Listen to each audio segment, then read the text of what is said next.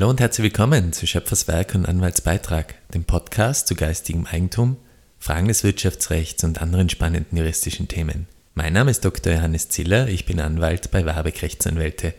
Heute geht es um das Thema Unternehmensnachfolge im Familienbetrieb. Zu diesem Thema war ich bei meinen Freunden von Moor Salzburg in ihrem Podcast Business Lounge Salzburg eingeladen und habe über rechtliche Aspekte dieser Familiennachfolge gesprochen. Ich wünsche Ihnen viel Spaß beim Anhören und stehe natürlich wie immer gerne für Fragen zur Verfügung.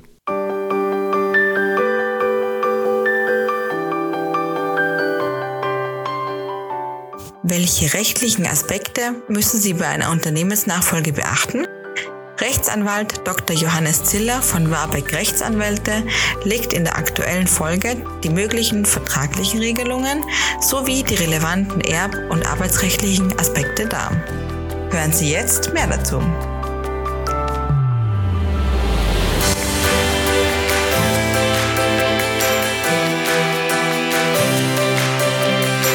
Herzlich willkommen in der Business Lounge Salzburg, dem Podcast von Mur Salzburg.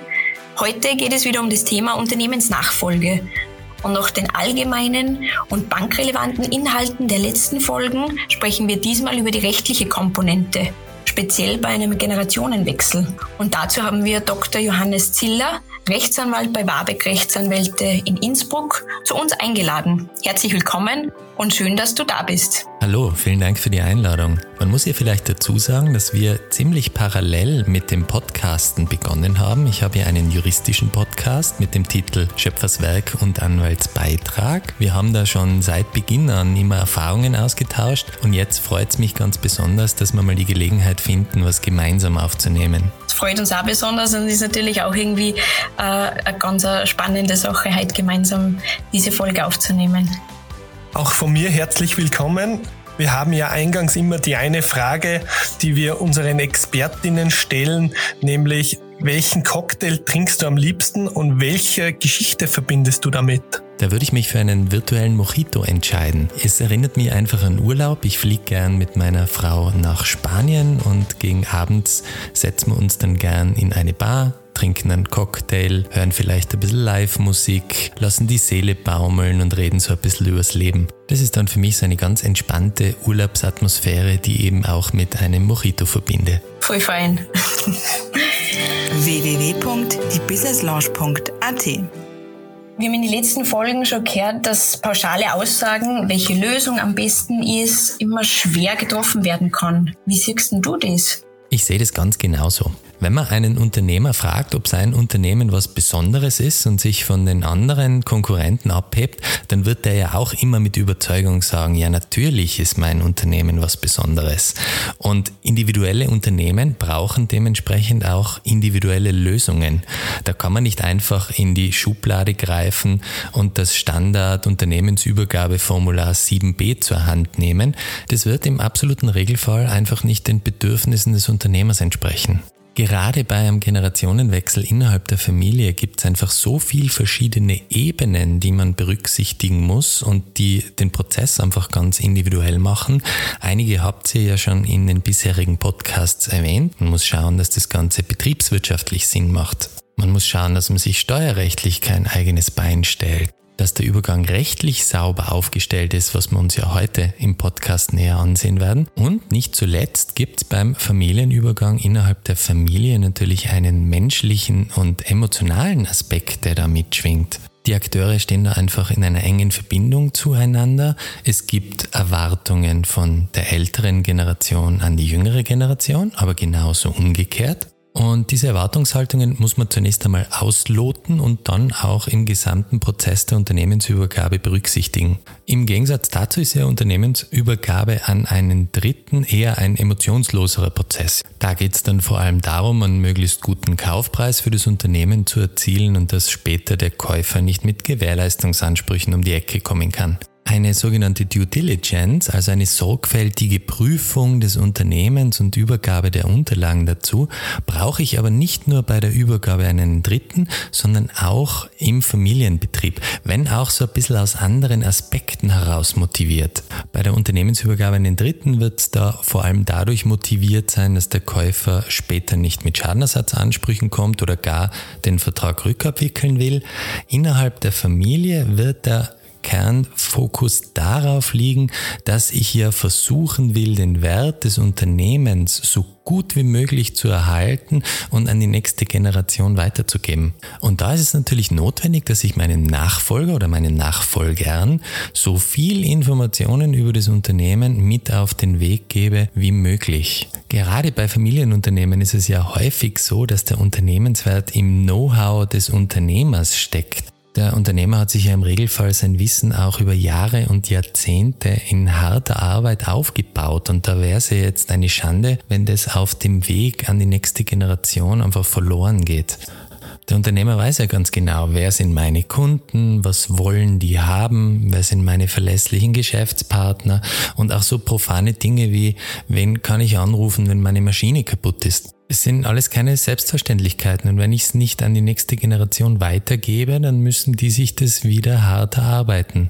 Ein guter Know-how-Transfer zwischen den Generationen ist also ein ganz wichtiges Element in diesem Übergabsprozess. Und ich spreche wirklich von einem Prozess, weil man so eine Übergabe schon erfahrungsgemäß nicht schnell, schnell übers Knie brechen kann. Und wie kann der oder die zu übergebende Unternehmerin prüfen, welche Übernehmerin in Frage kommt und auch die Ideallösung ist? Ich glaube, da kommt es ganz stark auf eine gute Kommunikation innerhalb der Familie an. Man muss sich als Unternehmer zuerst einmal Gedanken machen und es dann auch artikulieren. Wer kommt denn für mich als Übernehmer überhaupt in Frage? Und dann hinterfragen, wollen diejenigen das Unternehmen überhaupt fortführen? Da kann man Unternehmen dann nur raten, möglichst ergebnisoffen an diese Kommunikation heranzugehen. Es ist ja durchaus möglich, dass die Nachkommen, die man da vorgesehen hätte für die Unternehmensfortführung, in der Zukunft ganz andere berufliche Pläne haben. Oder dass vielleicht jemand sich hervortut, der dafür brennen würde, das fortzuführen, mit dem man vielleicht gar nicht gerechnet hat.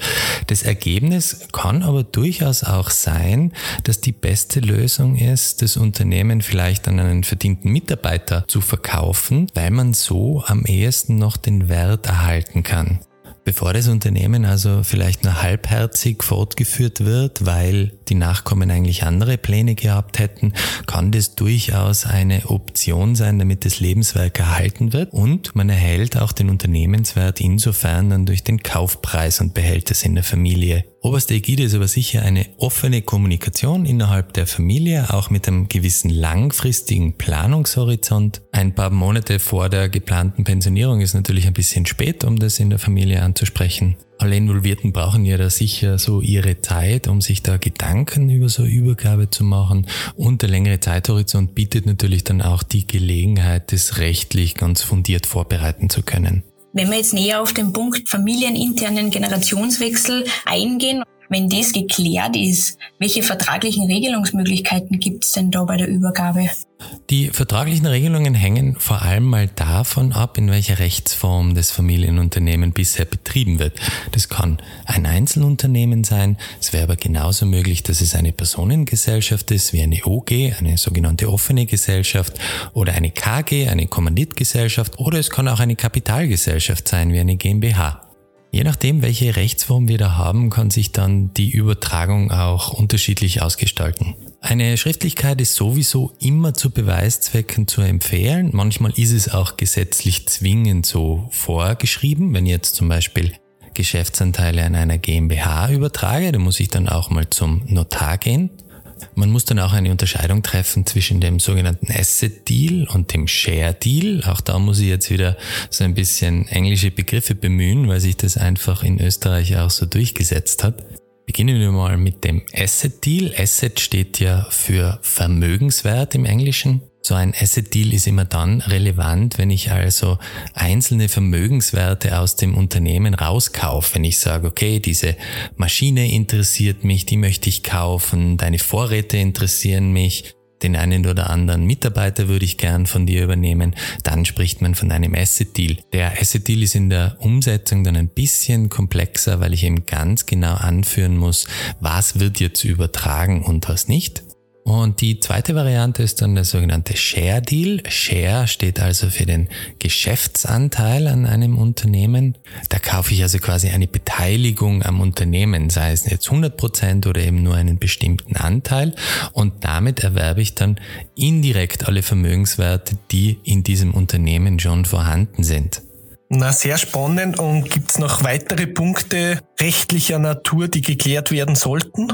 Man sollte sich dann jedenfalls einmal Gedanken machen, ob man das Unternehmen entgeltlich oder unentgeltlich übergeben möchte. Innerhalb der Familie denkt man natürlich dann klarerweise auch mal über eine Schenkung nach. Da braucht man dann aber auch einen gewissen erweiterten Planungshorizont, weil sich so eine Schenkung dann ganz erheblich auch erbrechtlich auswirken kann. Man stelle sich den Fall vor, dass eben nur einer von mehreren Nachkommen das Unternehmen erhält und man später im Todesfall dann mal feststellt, das Unternehmen war schon ein ganz wesentlicher Vermögenswert, der da schon früher an einen der Nachkommen übergeben wurde. Wenn da jetzt also einer der gesetzlichen Erben nicht an diesem Unternehmen beteiligt wurde, wäre es durchaus möglich, dass er da in seinen Pflichtteilsansprüchen verkürzt ist und jetzt auch Pflichtteilsansprüche noch nachträglich geltend macht. Das sollte man als Übergeber also auch immer im Hinterkopf bewahren.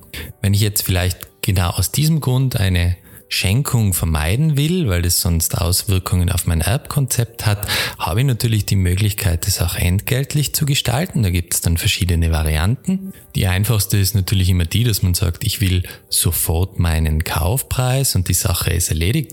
Das wird aber häufig finanziell beim Übernehmer gar nicht möglich sein dann könnte man drüber nachdenken, dass man den Kaufpreis eben in Raten abzuzahlen hat, beziehungsweise dass der Übergeber weiterhin in einem gewissen Ausmaß am Gewinn des Unternehmens beteiligt bleibt, könnte auch eine sogenannte Leibrente erhalten oder Fruchtgenussrecht. Das kann man dann auch wieder sehr individuell gestalten, ja, je nach den Bedürfnissen.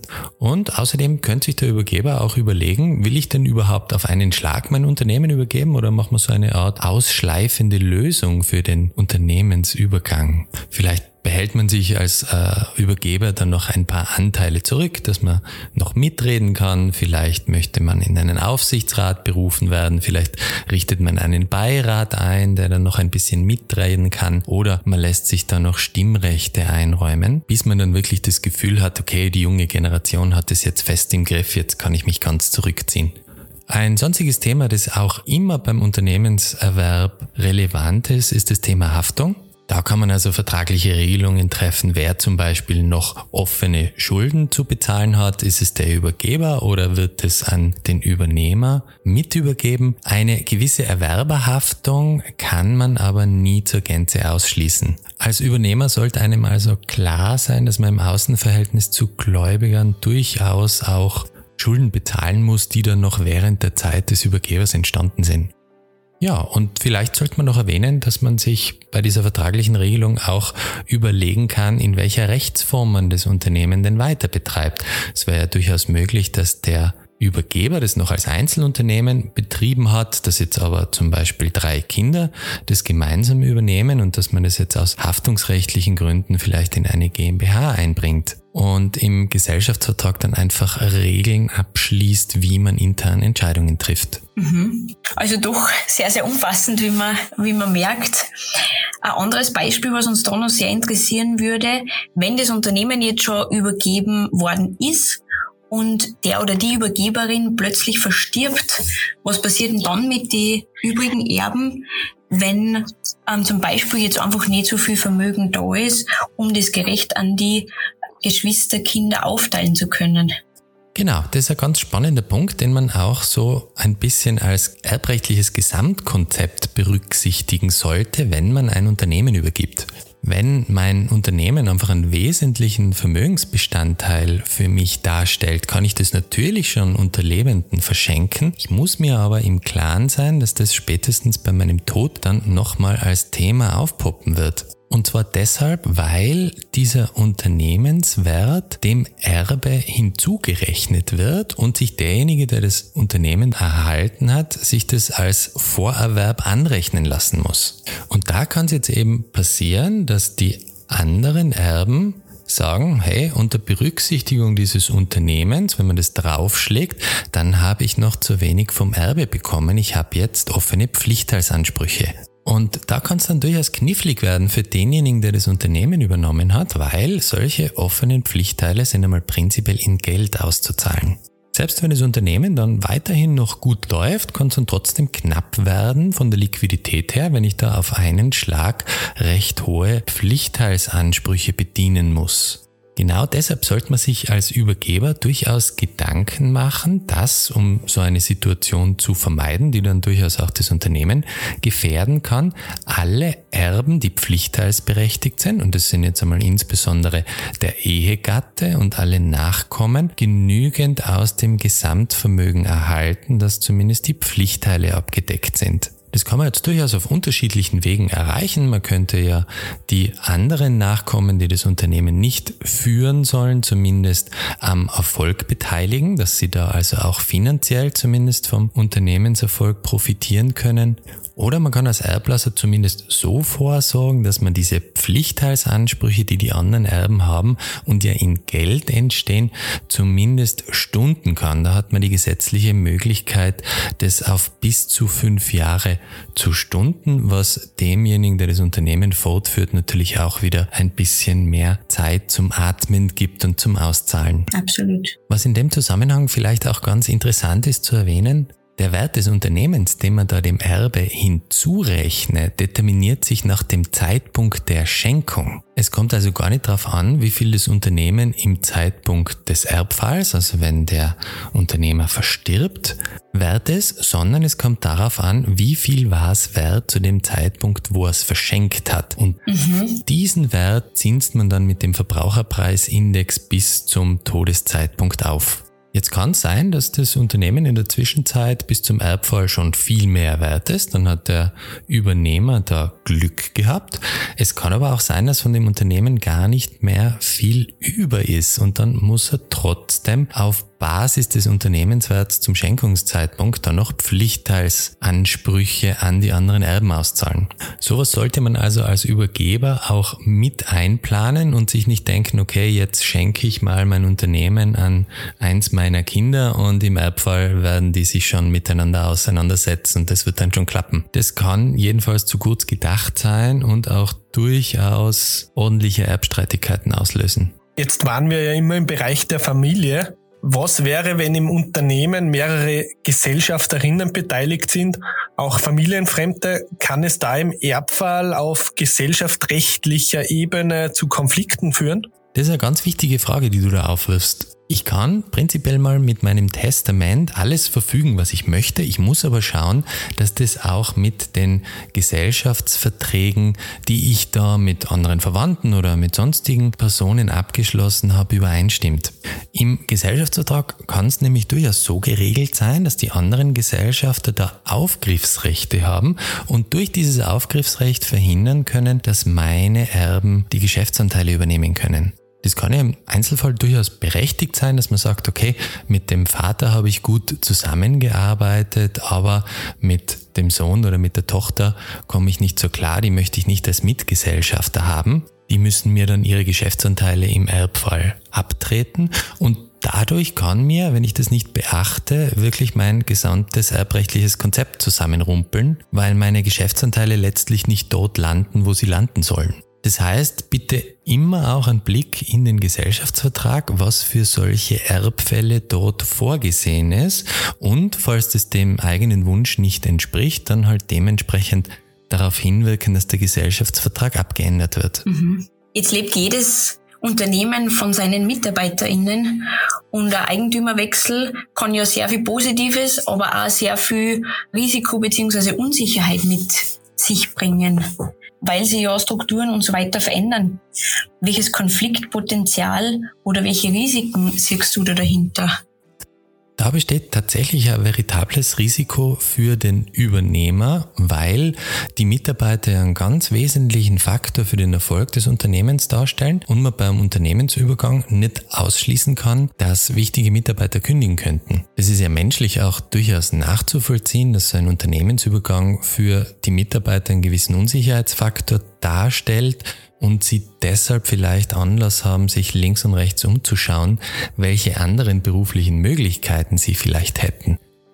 Das Risiko werde ich nur dadurch eindämmen können, dass ich eben meine Kommunikationsstrategie da auch so auf die Mitarbeiter ein bisschen erweitere, dass die dann auch wissen, was passieren wird, wer der neue Chef sein wird und sie sich auf die neue Situation einstellen können. Umgekehrt, wenn ich vielleicht sogar ein Interesse daran habe, das alte Team durch meine neuen Mitarbeiter zu ersetzen, muss man berücksichtigen, dass man aus dem Grund des Betriebsübergangs keine Kündigungen vornehmen darf. Das ist rechtlich unzulässig. Wenn es betriebswirtschaftlich notwendig ist, darf man zwar weiterhin Mitarbeiter kündigen, aber da kann man dann natürlich veritabel drüber streiten, ob die Kündigung jetzt wirklich betriebswirtschaftlich erforderlich ist oder einfach nur aus dem Betriebsübergang heraus erfolgt. Und welche Tipps für die Durchführung eines erfolgreichen Generationenwechsels möchtest du unseren Hörerinnen mitgeben? Also ich glaube, den wichtigsten Punkt habe ich schon erwähnt. Das ist diese offene Kommunikationsstrategie, dass man in der Familie mal drüber spricht, welche Regelung man denn gerne hätte und dass da jetzt wirklich alle im selben Boot sitzen, weil wenn es klar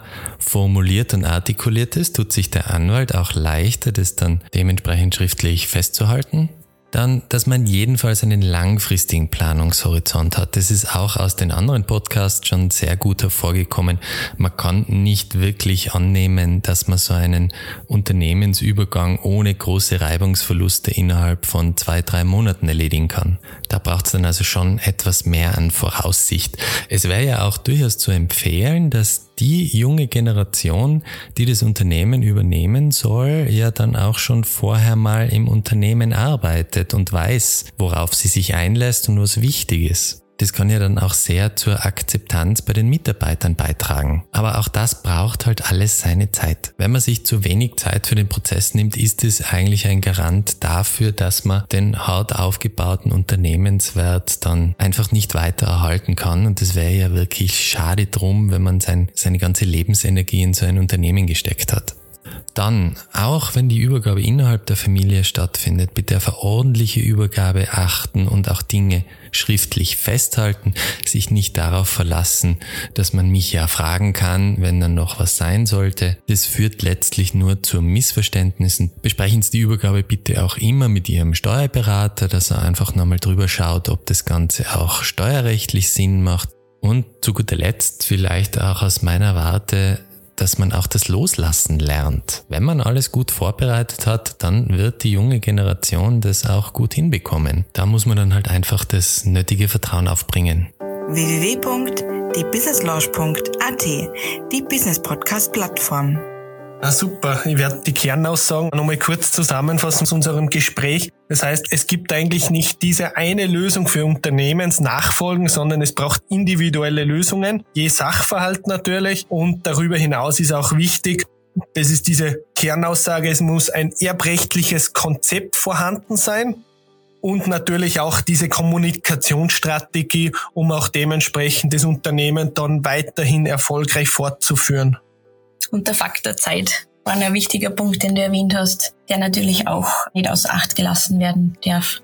Richtig, perfekt zusammengefasst. Super. Und mit dem sagen wir herzlichen Dank für deine Zeit und für diesen tollen Einblick in die rechtliche Sicht von der Unternehmensnachfolge. Dankeschön. Sehr gern, hat mich sehr gefreut. Noch mehr Interessantes zur Unternehmensnachfolge kommt in Kürze.